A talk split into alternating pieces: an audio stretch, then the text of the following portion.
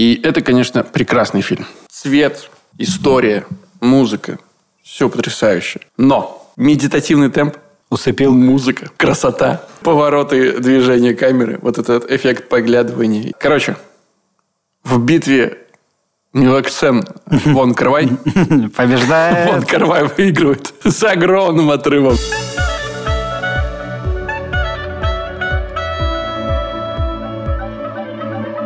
Привет и добро пожаловать в авторскую комнату. Это подкаст от сценаристов для сценаристов о так любимом всеми нами сценарном мастерстве. Меня зовут Александр Белов. Меня Александр Вялых. Знаешь, что впечатлило меня? Так. Тут опубликовали огромный отчет. Огромный. Просто, если вы захотите поковыряться в деталях, ну, бог вам судья, пожалуйста. Э, ссылка будет в описании. Но в конечном итоге главные выводы из отчета о том, как поделилась выручка на рынке онлайн-сервисов, онлайн-площадок э, видеоконтента. Например, знаешь ли ты, Саня, как в прошедшем году изменилась э, доля Иви? наверное, нет. Я видел какой-то отчет конкретно по Иви в ведомостях короткий. Mm. Вот. Ну, там не особо что-то. Там больше про суммы, чего заработали с подписчиков, что не с подписчиков но большой раскладки именно по изменению процентов я не видел. Ну, кстати, по поводу подписчиков и вообще доходов, э, по итогам 2020 года это почти 39 миллиардов рублей все сервисы совместно заработали. И это рост это рост на 50%, то есть в полтора раза вышел, вырос доход по сравнению с 2019. Правда, в 2019 он также на 52% вырос по сравнению с 2018. То есть динамика, во-первых, очень высокая, mm-hmm. а во-вторых, нет спада какого-то. Что прикольно, по итогам этого отчета мы можем понять, что оттока... Вот знаешь, э, когда боялись в начале года на карантинных всех мероприятиях, большинство сервисов раздавало промокоды угу. или там вообще бесплатным делало свой контент, э, бесплатной подписки. Э, ожидалось, что когда вернутся к платным подпискам, будет большой отток угу. зрителей. Нет, этого не случилось. Теперь мы можем уже, так сказать, абсолютно точно большая часть людей так и осталась подписчиками этих платформ. Что еще из интересного? Платная модель побеждает рекламную. Она продолжает наращивать свою долю. Было 70% к 30%, сейчас уже 78% к 22%. Ну, то есть, э, времена Рутюба, я надеюсь, э, канули в лету. Да Слава и YouTube делает большие шаги в, этом, в эту сторону. Платить за контент современному зрителю интереснее и, видимо, выгоднее, чем смотреть его с рекламой. Более того, рекламная модель по доходам в этом году даже уступила покупке видео. Не подписки, да, а вот именно когда ты заходишь и покупаешь фильм для просмотра или там арендуешь его на какое-то время, там, на, дво, на двое суток, как правило. Так вот, 17% э, рекламная доля к 21% покупка видеоконтента. При этом доля подписок вообще самая большая, самая пока актуальная, это больше 60%. Подписки рулят. Ну а если просто смотреть по выручке участников, то лидирует Иви. Безусловно, у них 22,5% от всей выручки совокупной платформ. Правда, если посмотреть динамику, то по сравнению за последние два года Иви чуть-чуть теряет свои позиции от 23 с лишним процентов до 22,5. А на втором месте Ока. Хм. На третьем в этом году Кинопоиск. Ну, то есть около 13,5%, у Кинопоиска 7,1%. Как странно. Ну, Кинопоиск набрал, причем, у него, если у него годом назад было 3%, а еще э, год назад, два года назад 1,8%, э, то есть Кинопоиск растет прям колоссальными темпами. Иви, Ока, Кинопоиск, затем YouTube, Netflix, и, как ни странно, знаешь, кто замыкает э, пятерку? Давай, твои ставки. Премьер? Нет, замыкает пятерку. Кинотеатр Винк от э, Ростелекома. Как интересно. Вот. Но среди всех компаний, которые попали в рейтинг, рост доли произошел только у четырех. И это, собственно, Кинопоиск, о котором мы уже говорили. А, это Netflix, который тоже э, серьезно прибавил почти в два раза. В прошлом году у них было 4%, в 2020 8,5%. Еще это были Старт, почти в два раза, и также премьер тоже почти в два раза увеличил свою долю. Правда, доля у них э, все равно 4 и 3% по отношению к общему массе. Как ты думаешь, завязано ли это каким-то образом на количество оригинального контента, который выходит на всех этих площадках? Я думаю, да. Сейчас эксклюзива очень мало. Все друг у друга покупают. В принципе, топовые сериалы – есть плюс-минус у всех. И переманивать... Что ты понимаешь под топовыми сериалами, прости? Какие-то хиты HBO или еще что-то такое. То есть не специальные какие-то, блин, я сейчас, наверное, не, не смогу сказать э, точно, но у меня просто ощущение такое, что когда я захожу там условно на кинопоиск или э, там на Иви, и вот в рекомендованных лежит примерно одно и то же. Вот сейчас огонь. На всех площадках есть. Не, но большие тайтлы, я согласен с тобой, что фильмы и суперуспешные западные сериалы, они плюс-минус на всех площадках э, представлены. То есть различия между площадками в первую очередь происходит э, за счет, как мне кажется, производства оригинального контента, эксклюзивов, которые э, компании делают э, для себя. И то, говорю, почти все проекты Море ТВ появились на Кинопоиске, э, чуть-чуть э, со старта тоже перетекли. Даже в оригинальном контенте начинают смешиваться, потому что пока, мне кажется, дорого. Пока не привыкли площадки платить много за оригинальный контент и пытаются монетизировать его различными способами. То есть все, что снималось эксклюзивно для, для премьера – мне кажется, пошло на ТНТ в том числе. Угу. Анна Николаевна, эксклюзивная для кинопоиска, пошла на ТНТ. Площадки покупают друг у друга. Все пытаются добить еще как-то и отбить производство, скажем так. Может быть, не отбить, может быть, э, заработать. Мне тяжело сказать э, и даже я знаю, что аналитикам тяжело с площадки сказать, сколько конкретно приносит денег э, вот этот сериал. То есть есть э, новые подписки, то есть он является драйвером подписки, сколько подписалось. Но это же не все. Э, как посчитать людей, которые были на подписке и не ушли, потому что вот появился еще один сериал. В какой момент переполнилась их чаша, и они сказали, все, здесь мы все интересное посмотрели, мы пошли на другую площадку. Тяжело угу. сказать, но будущее, я уверен, конечно, за оригинальным контентом. Ну, видимо, надо дождать. Все-таки да. рынок еще находится в состоянии роста. Не устаканилось еще все ненормально на уже устоявшемся рынке иметь там прирост в два раза. То есть это круто?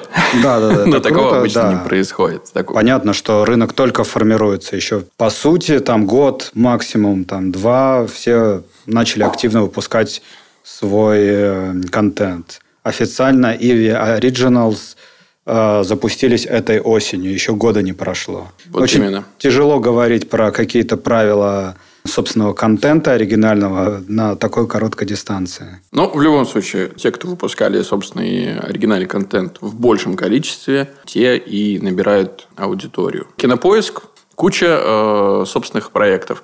Э, премьер, понятно, что у них есть свои мощности, да, копродакшены, которые сотрудничают с э, ТНТ и Газпром Медиа. И вот есть уникальный случай Море ТВ, который делает классные сериалы, но потом раздает их вот сюда, чтобы их посмотрели. Есть у тебя какая-то новость, которую ты хочешь обсудить? Ну, я могу продолжить про оригинальный контент. Наконец-то вышел мой сериал, была премьера, уже вышло 7 серий на Иве. Как же называется этот прекрасный сериал? Называется «По колено». Мне кажется, это очень продающее название. А что уже он рассказывает, этот сериал про колено? Так я, мне кажется, если кто следил э, за нашими выпусками, знает всю историю создания вот прям с самого начала. Как мы снимали пилот, потом как э, писали, какие там сложности были. Примерно вот сколько существует наш подкаст, вот только мы его и делали. Ну что, все классно, все довольны, смотрят класс, нравится очень. Для площадок есть такая важная метрика, как э, досматриваемость сколько человек начали смотреть и не бросили. Какие же цифры у поколена? 80%. Это очень хорошо. Почти все, кто смотрит, досматривают серию. Очень маленькое падение между сериями. Кто начал смотреть, тот досматривает. Плюс мне много написало э, знакомых, друзей из индустрии, кто смотрел. Тоже хвалили, это очень приятно. Ну и плюс у нас была очень э, такая большая премьера в кинотеатре «Москва». Это удивительно, что у ТВ-сериалов ведь нет такого. Не было презентации физрука отдельно. Ни одного из сезонов. Просто ты ждешь эфир и э, бухаешь в офисе в день эфира. Вот такой праздник. Здесь немножко по-другому. Да, тут охотный ряд, центр Москвы, кинотеатр, куча залов, куча гостей, камеры, актеры, звезды, продюсеры разных каналов. В общем, вот то, что недополучает сценарист э, в обычном производстве, в том смысле, что ты сначала пишешь, потом это все снимают, потом это все выходит, и ты читаешь комментарии в интернете. Это вся твоя обратная связь. Здесь можно увидеть людей, которые посмотрели твой сериал вот только что, э, послушать реакцию их, слушать все спасибо лично и от актеров, и от всех. В общем, это очень круто, и всем желаю такого же, чтобы у всех были презентации. Слушай, Сань, я э, был в числе вот этих 80% досматривающих. Я посмотрел несколько серий, и это действительно классный, веселый, добрый ситком. Я получил колоссальное удовольствие. И отдельное спасибо за костюм одного из маленьких людей на кастинге костюм, как спортивная команда из фильма «Джентльмены» Гая Ричи. Смотри дальше, это линия. На этом месте придется прервать подкаст. Спасибо большое, Саша, что был со мной. Мне нужно кое-что срочно досмотреть. Я, кстати, вот много смотрю обзоров, немного, но просто они регулярно выходят. Я смотрю на канале Cut the Crab, по-моему, он называется. Да, Cut the Crab. Где обсуждаются в основном э, сериалы по комиксам, фильмы, большие разборы WandaVision или еще там э, других фильмов на какие-то пасхалки, э, отсылки к поп-культуре и так далее. И вот э, я, блин, так этим пропитался постепенно, потому что я вижу, что в нашем кино вот часто нет такого. Там показывают, что вот все наполнение комнаты, оно важно. Вот эта машинка оттуда, этот плакат оттуда, это отсылка к этому, эта вещичка вот такая. Костюм у него вот такой, кроссовки вот такие. И ты понимаешь, что люди думали над этим миром долго и подробно. Понятно, что у нас часто из-за скорости производства ты просто не успеваешь об этом подумать. Но вот я начал думать, хотя бы пытаться понять, почему, в каком костюме кто должен быть, кто какого цвета должен быть, кто о чем говорит, что поет и так далее, у кого какие герои, у какого героя в сериале, какой герой в поп-культуре, куда он косит, скажем так, на что он ориентируется. Иногда получается, иногда получается очень прикольно, иногда, мне кажется, незаметно. Так что костюмчик еще сыграет и еще сыграет во втором сезоне. О, я буду внимательно следить за аркой э, костюма. Мечтового костюма. Кстати, раз уж ты упомянул WandaVision, которая была, наверное, одной из самых обсуждаемых не в нашей, не в... Ну, в России тоже зацепилось, потому что все равно у нас есть, как, несмотря на то, что Disney Plus в России пока не представлен, существуют различные пиратские сайты, Существует большое количество комиксных гиков, поклонников вселенной Марвел, и, естественно, люди тоже смотрели. Я сам, поскольку пиратами не пользуюсь, WandaVision еще не смотрел, но в Твиттере я наткнулся на пост Брайана Когмана, это один из сценаристов «Игры престолов». Вот какую мысль он а, озвучил, что на примере WandaVision можно четко утверждать, если вы хотите, чтобы ваш э, сериал, чтобы ваше шоу было кулерным шоу, что имеется в виду, что это шоу, которое, знаешь, э, с утра в офисе обсуждают возле кулера, собравшись, говорят, смотрел, смотрел, да, то серию нужно выпускать раз в неделю. Не как это делает э, Netflix, не как это делают другие какие-то большинство площадок.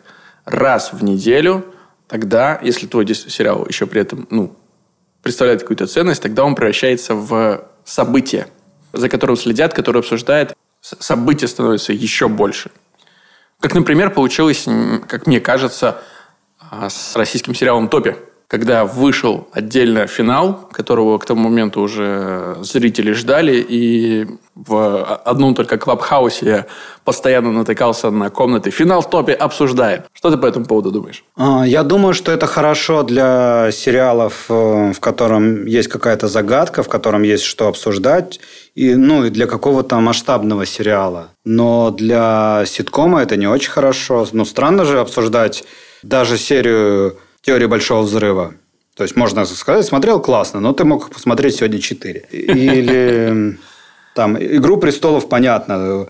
где есть фанатские теории, где есть э, простор для того, чтобы пообсуждать, а что на самом деле имелось в виду, и если это действительно большой проект, у которого очень э, большая маркетинговая поддержка, то, конечно, так нужно делать. Ну и нет смысла сливать его сразу весь. Я думаю, что сейчас, друзья, если бы вышли, надо было выпускать сезон сразу. Потому что очень много сериалов. Вот я не могу вернуться, не могу посмотреть теперь второй сезон э, «Пацанов». При том, что первый мне понравился. Просто «The Boys» был лучшим сериалом прошлого года, на мой взгляд. И просто я не смотрю этот сезон, потому что ну дофига всего. Потому что время прошло, и это какой-то уже другой сериал – из прошлого как будто бы. Уже после этого столько всего произошло. Уже реально все говорят про WandaVision, а и еще про что-то, и еще про что-то. И про топи, и про то, почему там задницы. Ну, короче говоря, очень стремительно меняется информационное поле. Поэтому, если это не триллер, то я бы так не делал. Ну, то есть тебе кажется, что все-таки вот этот твит, он больше не, не про реальную э, суть вещей, а про тоску о том, что мы потеряли и к чему нельзя уже вернуться. Потому что, смотри, вот есть WandaVision, яркий пример, которую все обсуждают и тем самым увеличивают вес э, самого шоу. А ближайшим летом нас ждет новый сезон очень странных дел. И это, безусловно, событие. И, скорее всего, Netflix так же, как и в предыдущие три сезона, публикует его сразу весь, целиком. И кто-то посмотрит его за раз, за один присест, да, кто-то не сможет этого сделать и будет растягивать эту неделю, на неделю. И вот это вот обсуждение его в, в соцсетях, где-то в информационном пространстве, оно будет размытым, оно не будет производить такого эффекта, как, например, с WandaVision. А может, я не прав. Может быть, этого будет вполне достаточно, и он по-прежнему будет супер событием. Видишь, с одной стороны, лежит обсуждение и, ну, как говорится, сарафан. Два человека обсуждали у кулера, подошел третий, ему сказали, так ты что, не смотришь? Он тоже подключился. Все начинают обсуждать, все начинают смотреть. С другой стороны, на весах лежит э, э, десятки других сериалов, которые не ждут, пока ты выпустишь следующую серию, которые уже лежат на Netflix и которые построены так, чтобы засосать тебя максимально быстро в свой мир, чтобы каждая серия вызывала желание смотреть дальше и дальше. И ты просто можешь э, между двумя сериями One Division подсесть на другой сериал и не вернуться к ним, а потом тебе уже будет неинтересно, потому что ты э, свернул на какую-то другую дорожку. То есть тут как э, приобретаешь зрителей, так и теряешь зрителей, мне кажется. Может быть, ты и прав рискованная штука. Я не говорю, что одно работает, другое не работает. В любом случае, в конечном итоге, э, качество сериала. Если у тебя супер крутой сериал, то пофиг, как ты его будешь выкладывать. Лучше, наверное, растягивать тогда. То есть, когда там все ждут «Игру престолов». Э, ну, кстати, вот с течением времени стало-то хуже с точки зрения того, что угу. ожидания перегреты, все уже все обсудили, фанатские теории уже интереснее, чем реальные, потому что ну, авторы сериала вынуждены бороться с нейросетью гигантской. Только из людей, из настоящих. Просто целое гигантское сообщество придумает, как дальше мог бы развиваться сюжет. А в это время, то есть не в это время, а там месяцами, э, годом ранее сидело несколько человек в комнате и придумывало этот сюжет. И теперь они вынуждены бороться со всем миром даже будь они самыми талантливыми, не всегда побеждаешь. Я много раз видел, как э, фанатские истории, ну, теории были интереснее того, что происходит. Поэтому показать быстро – это тоже неплохой вариант. В конечном итоге тебе важно что? Важно, чтобы все посмотрели? Да.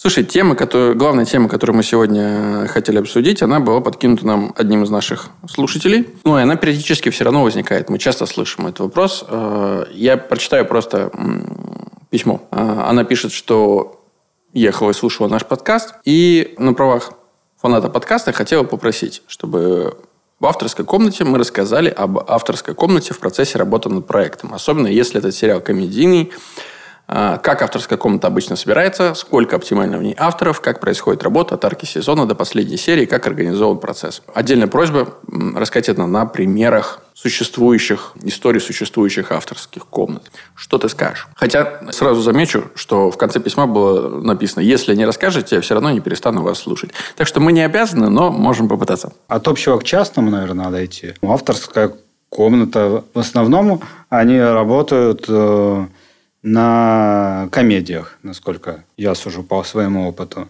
Но вот, например, то, что мы видели на «Сладкой жизни», по-моему, там было в разное время от двух до четырех человек. Я, опять же, не считал их никогда, просто по ощущениям. Когда два человека – это уже авторская комната, как в 38 попугаях. Куча – это сколько? Три кокоса – уже куча или еще нет? Два человека – это авторская комната, все, что больше одного человека, это уже авторская комната, это уже работа с авторами. И я согласен, что да, для ситкомов, для комедий это прям ну, необходимо, потому что количество голов в разы повышает количество и качество шуток, что очень важно. Ну и, в принципе, комедийных ситуаций, которые вы можете придумать. Но и для драмы ну, не лишним будет. Мы обсуждали это на предыдущем подкасте, во многом поэтому мы сегодня об этом говорим, пытаемся какие-то вещи конкретизировать и уточнить.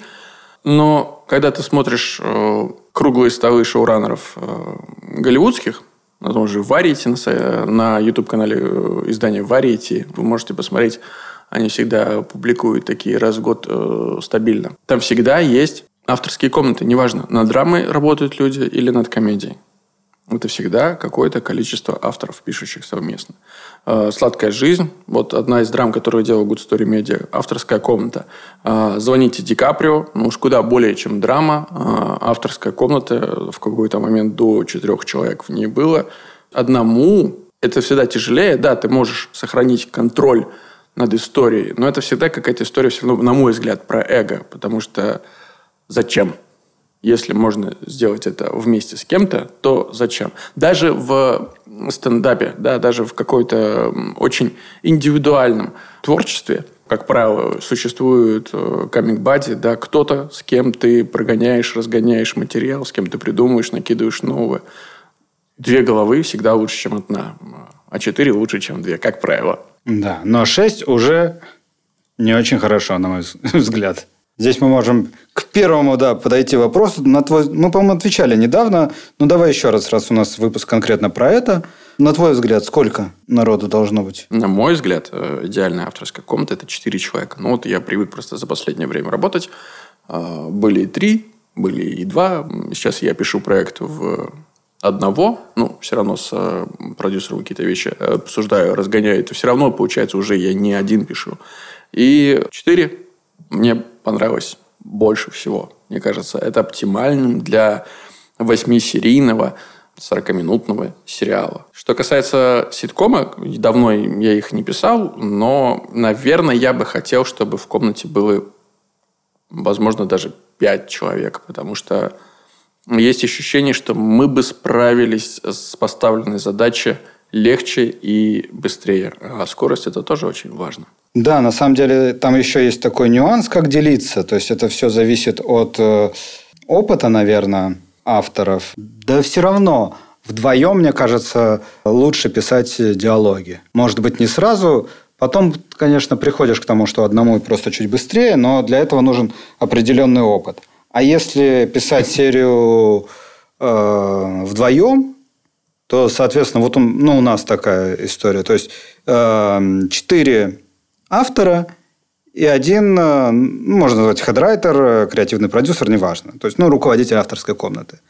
Соответственно, мы разгоняем историю в пятером, а потом э, авторы разбиваются по двое, и каждый берет себе по, ну, и каждая двойка берет себе по серии. Они пишут диалоги, э, креативный вычитывает э, эти серии и встречается с каждой из э, пар по отдельности, потом обсуждая их серию и э, предлагая какие-то улучшения. Да. Ну, давай не будем забегать вперед, давай все-таки постепенно двигаться. Представим что мы собираем с тобой авторскую комнату для какого-то нового проекта. Э, каждый из нас отдельно. И вот исходя из нашего опыта, мы, э, как это все выглядит, как это происходит. Вот ты нашел, допустим, какое-то количество, нужное тебе количество авторов.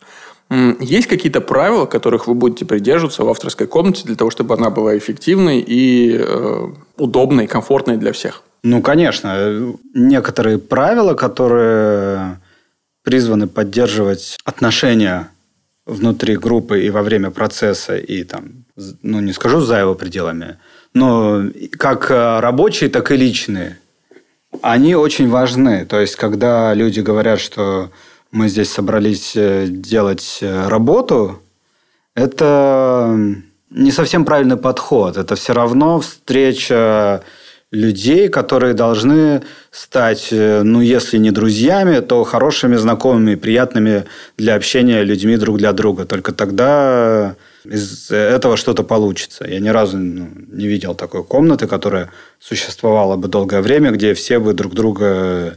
Либо человек один, который это провоцирует, выпадает, либо вся группа распадается. В общем, первое, мне кажется, что нужно угу. э, решить э, для себя в группе, причем на уровне правил, это понять, что вы здесь все коллеги, и вы делаете одно дело.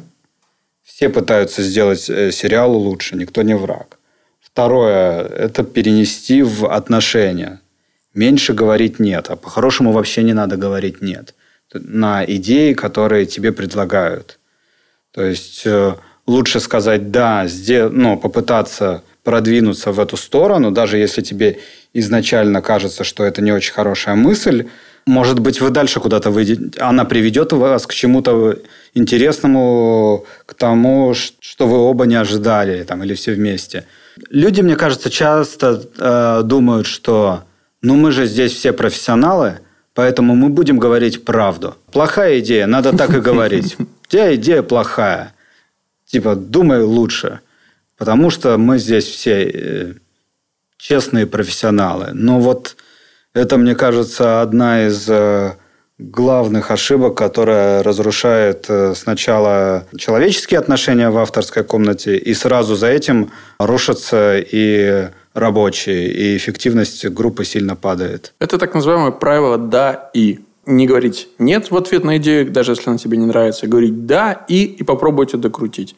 Если тебе показалось правильно, это действительно не очень хорошая эта идея, то рано или поздно вы в ней зароетесь, воткнетесь и сами все поймете, что пошли не в ту сторону, но вы пошли туда вместе как команда. В случае, если вы вдруг найдете там какой-то в финале э, бриллиант, значит, классно сделали, что сказали «да» и, и пошли в эту сторону. И в любом случае команда, комната в выигрыше.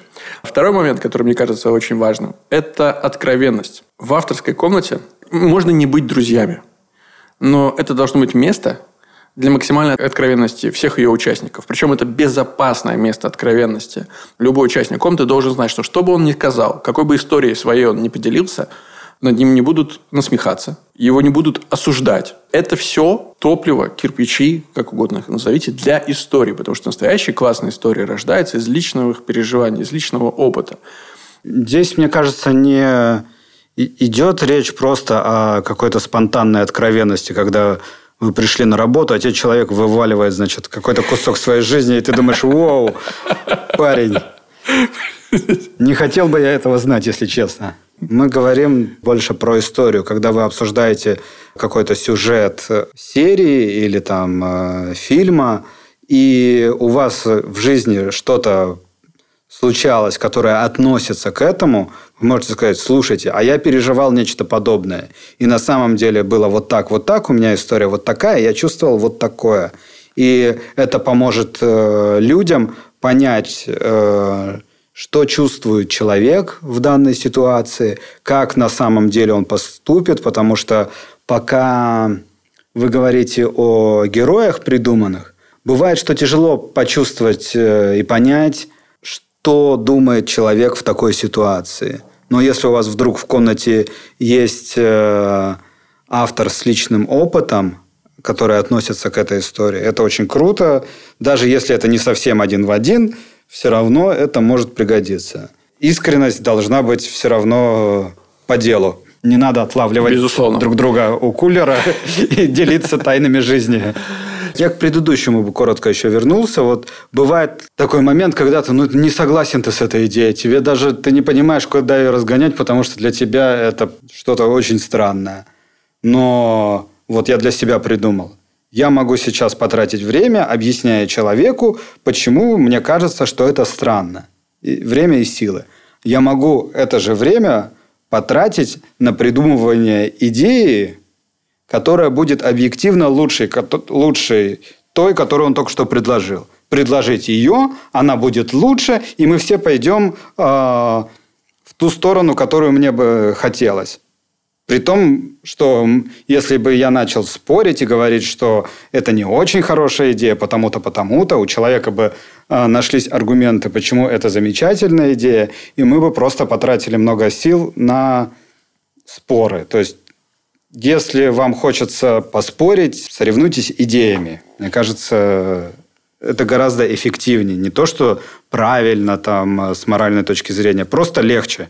Вот мы установили какие-то правила в авторской комнате. Мы ее собрали. Что дальше? Начинаем ли мы сразу придумывать э, историю, или мы начинаем придумывать персонажей, или мы начинаем придумывать по эпизоднике каждой из всех серий? Что идет в первую очередь? В первую очередь идут персонажи. Потому что как бы все идет одновременно, но с универсальными персонажами, которые вы просто накидали первоначально, получаются универсальные истории – не очень оригинальные серии. Я вот просто пришел опытным путем к этому, что всегда ну, лучше придумать э, необычных героев, и дальше у вас уже пойдут истории более интересные. Потому что всегда, вот, когда сталкиваешься с тем, что тебе нужно написать пилот, а потом э, говорят, ну и накидай просто посерийник какой-то. Вот посерийник – это всегда просто пустая трата времени – потому что у тебя есть главный герой обычно из пилота и несколько еще персонажей вокруг него. И вот только с ними ты можешь строить угу. истории, они на четвертую уже заканчиваются, у тебя не проработан мир, и ты начинаешь просто какими-то клише складывать историю, просто чтобы показать, ну, такая может быть, ну, такая может быть. Хотя никому, мне кажется, если прочитать, это не понравится. Ни тем, кто писал, ни тем, кто читает. потому что они очень э, ну, шаблонные, потому что у тебя нету героев и мира. Поэтому вот, ну, я рекомендую, я так делаю. Смотри, я э, как раз недавно смотрел беседу шоураннера сериала «Тед Ласса», Билла Лоуренса и одного из сценаристов, а также актеров этого сериала, Бретта Гольштейна. И они как раз обсуждали э, то, как они работали над Тедом Ласса. И Брэд как раз рассказывал о том, что был довольно удивлен, потому что когда Билл собрал их э, в авторскую комнату, э, они не бросились придумывать истории, они почти там, несколько недель просто обсуждали персонажей. Просто крутили их, пытались понять, как они разговаривают, как они себя ведут, какие они. И только потом, когда персонажи у них э, сформировались, когда каждый из них обрел какие-то свои яркие черты, когда все в комнате одинаково понимали этих персонажей, как они себя ведут, как они действуют, вот только тогда они приступили к э, питчингу истории, к обсуждению историй. Но тогда и истории уже идут легче, поскольку у тебя ты просто вбрасываешь зерно какого-то события, да, какой-то истории, но у тебя уже есть некое количество уникальных персонажей, которые на эту историю будут каждый по-своему реагировать. И дальше все идет намного легче и проще. И вот сейчас, например, в комнате, где мы работаем над пилотом, с ребятами мы действуем таким же способом. То есть последние там несколько, две недели мы исключительно обсуждаем персонажей, которые будут у нас наполнять вот наш мир. Да, мне кажется, после персонажей можно переходить к арке сезона. Придумал просто, куда мы пытаемся прийти мелкими шажками. То есть записывая э, краткие синопсисы серии без э, там, поворота, без э, каких-то там нюансов, просто о чем серия и какой там будет шаг по отношениям. Дошел бы до финала, до последней серии – посмотрел, что там отвалилось, что нет, что работает, что нет. Могут на этом этапе могут добавиться персонажи, могут отвалиться персонажи. Вы придумали очень смешного персонажа, который вам нафиг не нужен, просто ходит и говорит шутки. и он выпадает, а появился, ну, появилась сначала необходимость ввести какого-то персонажа, потом вы его придумали там, потом вы поняли, что он появляется только в шестой серии, а он должен появиться в начале. То есть это такой итерационный процесс над сезоном. Вторая стадия, наверное, у меня. Я с тобой не соглашусь. Прекрасно. Просто потому, что мне иногда хочется с тобой не соглашаться, давай, даже давай. когда ты прав, Сань. Ты слишком часто бываешь прав. Но не соглашусь я с тобой вот по какой причине. Поскольку ты сейчас все-таки рассказываешь про схему работы над уже существующим проектом, который кем-то заказан. И вот вам нужно предоставить сезон. Но чаще всего, и, наверное, вопрос э, нашей слушательницы, он был сформулирован, когда тебе необходимо составить авторскую комнату как группу сценаристов, которые хотели бы совместно э, проникнуть в индустрию, да, общими усилиями, проще, чем одному. И в этом случае я бы сказал, что арка сезона – это очень м, второстепенная история. А в первую очередь я бы сосредоточился над пилотом. Пилот – это что-то очень конкретное, что ты можешь посылать. Как часто мы сталкиваемся с э, тем, что присылается, а вот такая идея, будет вот такая первая серия, такая вторая, такая третья, такая четвертая. Это, к сожалению, ну, это нельзя пощупать. Там какие-то очень много призрачных обещаний. Пилот – это понятная единица, где ясно, кто э, наполняет этот мир, как они функционируют, какие истории они рождают, и, собственно, что можно понять о сценаристе, умеет он писать или нет. Когда у вас нет конкретного заказчика, еще проект э, никто не купил, я бы сосредоточился над пилотом. Арка сезона может быть второстепенно, э, может быть по эпизодник серии, но это все настолько второстепенно, что ключевого значения при принятии решения, стоит ли иметь с вами дело или нет, оно не окажет. Все равно, в первую очередь, это пилот. Ну, если да, мы, если мы говорим про старт работы, про то, ну, вход в индустрию, то да, наверное, ваша задача как э, группы, особенно если у вас нет какого-то конкретного заказа, да, написать э, как можно большее количество интересных пилотов, разослать их всем и получить заказ на что-то из этого. Или что-то другое. Просто вас увидят как э, боевую единицу и скажут, ребята, это все очень интересно, но вот тут есть такой проект. Блин, есть, короче говоря, вот, вот недавно, да, ты выкладывал э, большое, это не интервью, лекция, наверное, Кристофера Мака, который называется, я тоже не вспомню, по сути, главный редактор, если не выпендриваться. Да, всего Netflix. Да. И он рассказывал о том, как э, составлять этот документ, э, что в нем должно быть, Лекция, правда, большая и сложная, и там должно быть все. То есть, мне кажется, он перечислил вообще все аспекты, которые только могут быть. Но, в принципе, послушать ее, мне кажется, можно. И понять, вот, э, какие документы вам нужно научиться делать вашей авторской комнатой, чтобы посылать, в том числе и на Netflix. Но я думаю, что нашим компаниям это тоже подойдет. Я бы сказал, что даже нужно его посмотреть обязательно всем, кто связан каким-то образом с кинопроизводством, сериальным производством, ну и написанием сценариев. Но мы немножко ушли с тобой в сторону. Давай вернемся все-таки к авторской комнате. И вне зависимости, допустим, э, пилот, понятно, вот вы все вместе написали персонажей, вот вы все вместе а, набросились на историю, да, написали какой-то поэпизодник, и ли у вас уже есть проект, и вы написали 10-20 поэпизодников. Что дальше? Надо писать диалоги. Ну, надо несколько сделать драфтов э, эпизодников, переходить к диалогам. Очень важно еще до этого, мне кажется. То есть, э, выстроить какую-то иерархию. Ну, то есть, кто принимает решение. А, потому что демократия в творческих процессах это, конечно, замечательно на начальном этапе – но когда вам нужно решать э, сначала, какой там поворот или какая сцена будет в эпизоднике, потом э, какая там шутка будет в диалоге, как будет э, развернута сцена с таким там комедийным инструментом или с другим, все равно надо выработать какую-то э, систему принятия решения. И как бы вы там не говорили, что вы все равны, все равно нужно выбрать главного. Это на самом деле вот эта борьба за власть, это сложный э, этап э, становления группы, который должен обязательно пройти, вы его никак не избежите. Просто примите это как данность и можно придумывать какие-то формы. Допустим, у нас вот тоже, когда мы были там, начинающей авторской группой, вот именно такой авторской комнатой, без конкретной какой-то привязки к продакшену, у нас было правило, кто принес э, проект, тот и главный. То есть, если это там через меня пришел проект, то я за него отвечаю, и я главный.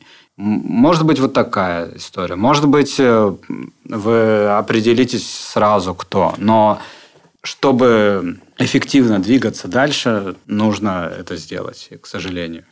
Да, как мы знаем из опыта нашей гости Милы Просвириной, полностью горизонтальная система, к сожалению, э, не получается. Рано или поздно она даст крен. Соответственно, вы пишете эпизодники сначала до момента, пока вот этот человек не скажет, ну, слушайте, ребят, по-моему, теперь классно. Переходим дальше. Пишите диалоги до того момента, пока этот человек не скажет, ну, это можно отправлять. Должен быть человек, который остановит процесс. А, ну вот как, собственно, э, происходит написание диалогов? Во-первых, э, хочется сказать, что поэпизодник, что это такое?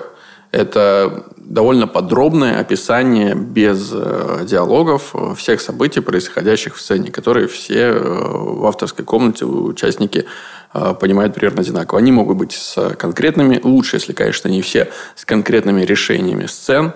Это сильно облегчит э, задачу тому, кто будет расписывать диалоги. Ну и здорово сэкономит время, э, потому что все-таки в одну голову придумывать если у вас 25-минутная серия, там 20 с лишним решений, это непростая задача. Но э, дальше уже методика может меняться. То есть, как мы, как вы, я так понимаю, Саша, действовали, как мы действовали раньше, это один или два человека берут серию и с ней уходят, правильно? Да, да, все так. Ну, до этого с эпизодниками было так же. То есть, есть mm-hmm. некая синопсис э, серии, разгоняется внутри комнаты. То есть, мы все обсуждаем, э, ответственный человек записывает, э, кому идет потом эта серия в коротком варианте просто о чем, какой главный аттракцион этой серии. Ну, в общем, все там сериалы пишутся по-разному, поэтому, да, набирается необходимое количество элементов, когда вы понимаете, окей, вот из этого можно написать эпизодник. Два человека уходят и возвращаются с эпизодниками. Ну, с, с эпизодником этой истории. Потом точно так же, угу. когда вы его несколько раз э, переписали, сделали драфты, точно так же они уходят и пишут диалоги. Возвращаются через э, там, обычно 4-5 дней закладывается на первый драфт 24-минутной серии. Это прекрасная, отличная рабочая схема. Просто чтобы была альтернатива, я расскажу, как, например, мы действовали на двух сезонах «Мира, дружбы, жвачки», когда нас было там 3-4 человека в авторской комнате. Мы точно так же обсуждали историю. Мы понимали, что она вроде бы работает. Кто-то из комнаты э, назначенной ее записывал. Иногда, поскольку это большая серия, 40-минутная, э, и там есть несколько линий, всегда есть отдельно некая подростковая, молодежная линия, есть э, какие-то линии родителей, линии криминального мира. А, бывало, что мы просто для эффективности, для скорости каждый расходился, и один человек писал одну линию, второй другую, третий третью. И, ну, мы писали это все в общем документе, и потом как-то кто-то один ответственный собирал это в общий поэпизодник. И мы все вместе снова собирались и его вычитывали, принимали решение да, да, нет, и проходились еще раз, перепридумывали, переписывали. Так до тех пор, пока мы не получали а, эпизодник, который нам всем нравился, всех устраивал. А дальше точно так же. Ну, за исключением того, что один конкретный человек брал одну конкретную серию и уносил ее в свое гнездо, где э, корпел над ее диалогом. Ну, вот, в принципе, серия готова. Дальше надо ее кому-то показывать. Да, ну, да, но после этого всегда важно собраться всем вместе. Ну, э, написание э, диалогов это еще не финальный э, драфт, это все равно только первый драфт диалогов. Все вместе собирались.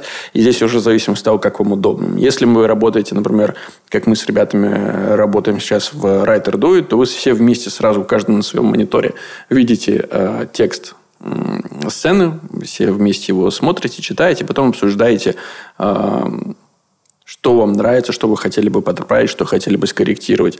А, в бытность работы на физруке. Мы, например, выводили серию на экран, и все вместе просто ее читали. От начала до конца, сверху вниз, а, обсуждая каждую там, реплику, каждое решение сцены, все вместе, опять же. То есть, все равно финальный драфт – это общая работа всей авторской комнаты. Да, да, да. Часто вот то, что делал один или два человека до того, что, ну, как вывести это на монитор, это подготовительная работа, и после вычетки могут меняться сцены, могут еще уходить сцены, приходить новые, меняться комедийные инструменты. Просто когда ты начинаешь что-то зачитывать в комнате при людях, э, текст сразу начинает по-другому звучать. Вы сразу видите э, какие-то натяжки, которые вы себе позволили а во время написания, когда вы сначала записали, потом человек в голове прочитал это, ему тоже показалось нормально, но стоит это произнести. Важно еще при людях, это следующий допуск, потому что бывает, что когда ты один читаешь, тоже нужно там читать вслух. И когда записываешь, и когда читаешь серии, но все равно, когда ты один в комнате, у тебя чуть-чуть другой допуск. Я вот еще обратил внимание именно на уровень э, допуска, что разрешено, что не разрешено. Мы читали серии все у себя, и все было нормально.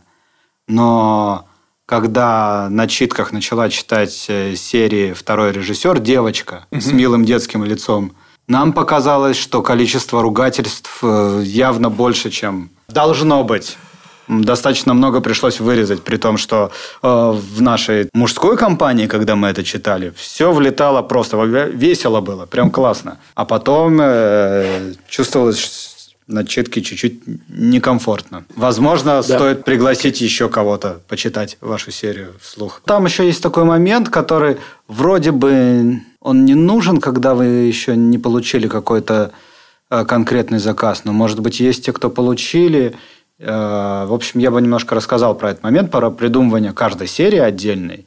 Он может пригодиться и для каких-то других задач. Вы группой э, придумываете какую-то серию. Обязательно к вечеру ее нужно записать, чтобы день не прошел зря, и вы не откладывали каждый раз на новый э, день э, придумывания этой серии. Сегодня не получилось, завтра не получилось, что-то здесь не сработало, там не сработало. Так можно во-первых, впасть в уныние, что у вас ничего не происходит каждый день, а во-вторых, э, ничего не сделать. Поэтому лучше взять себя за правило и каждый день записывать в конце дня серию, даже если она будет не очень хорошая. В конечном итоге вы напишете хорошую. А второй момент, если у вас есть э, некая принимающая сторона, старший какой-то товарищ, который вас курирует, э, креативный продюсер, некто, кто принимают у вас эти серии, серию нужно питчить. Для этого ее нужно записать сначала себе по битам, не целиком э, пытаться рассказать всю серию со всеми шутками, которые вы придумали, а коротко, лаконично по пунктам записать себе, чтобы там было не, не сильно много пунктов. Я думаю, что если больше 15 у вас уже, то думайте, как что объединить, сократить, потому что человек на слух просто офигеет. Вам коротко нужно же рассказать серию. Если вы молодая авторская группа и не знаете, кто у вас лучше всех рассказывает, рассказывайте по очереди. Просто либо человек, какому-то человеку какая-то серия больше нравится, он топил за нее – либо просто как график дежурств. Сегодня ты, завтра ты. Со временем э, у вас э, кто-то выбьется в лидеры, и кто-то будет э, лучше рассказывать. Хорошо бы, конечно, чтобы все рассказывали. Не знаю, но вот Саш, ты помнишь, у нас все в основном рассказывал Костя. Вся группа хотела, чтобы история была принята. Костя лучше всех это делал. Он рассказывал. Все было классно. Но на начальном этапе, наверное, вы не знаете, а кто-то еще и не согласится со своей ролью. В общем, пробуйте все. Во-первых, это очень важно для понимания самой истории. Когда ты начинаешь рассказывать историю с какими-то дырами, это незабываемое ощущение. О, да. Ну и в любом случае, навык питчинга, как бы кто ни думал, что это не обязательно навык для сценариста, ведь сценаристу надо просто придумывать истории и записывать их, а питчат пускай маркетологи и там еще какие-нибудь люди, которые занимаются продажами. Это не моя, не, худож... не работа художника.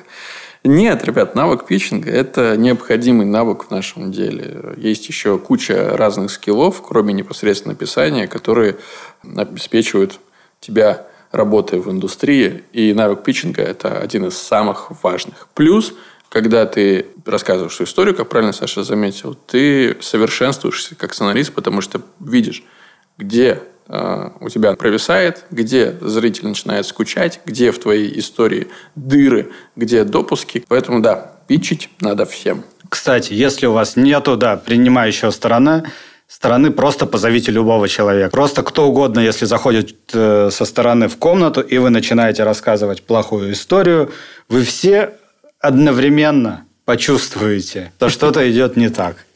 Дальше вы можете говорить человеку «спасибо», «до свидания», мы все поняли.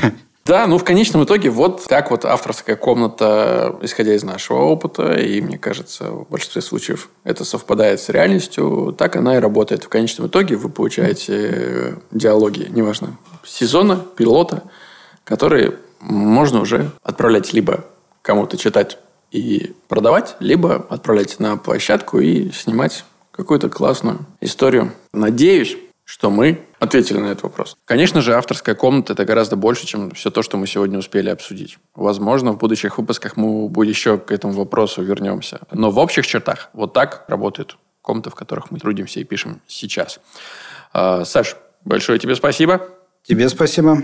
Было супер. Ты уезжаешь на следующей неделе в экспедицию, поэтому я желаю тебе доброй дороги. Спасибо. Ждем новых серий Спасибо. по колено и завершения арки клетчатого костюма. Нашим дорогим слушателям Подписывайтесь на наш подкаст, там, где вам удобно его слушать. Пишите комментарии, э, ставьте оценки. Не забывайте делиться э, выпусками, если они показались вам интересными и полезными. И до следующей недели. Пока. Пока всем.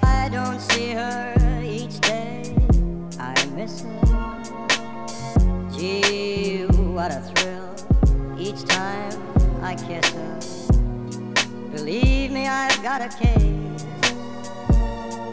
On Nancy with a laughing face. I don't see her.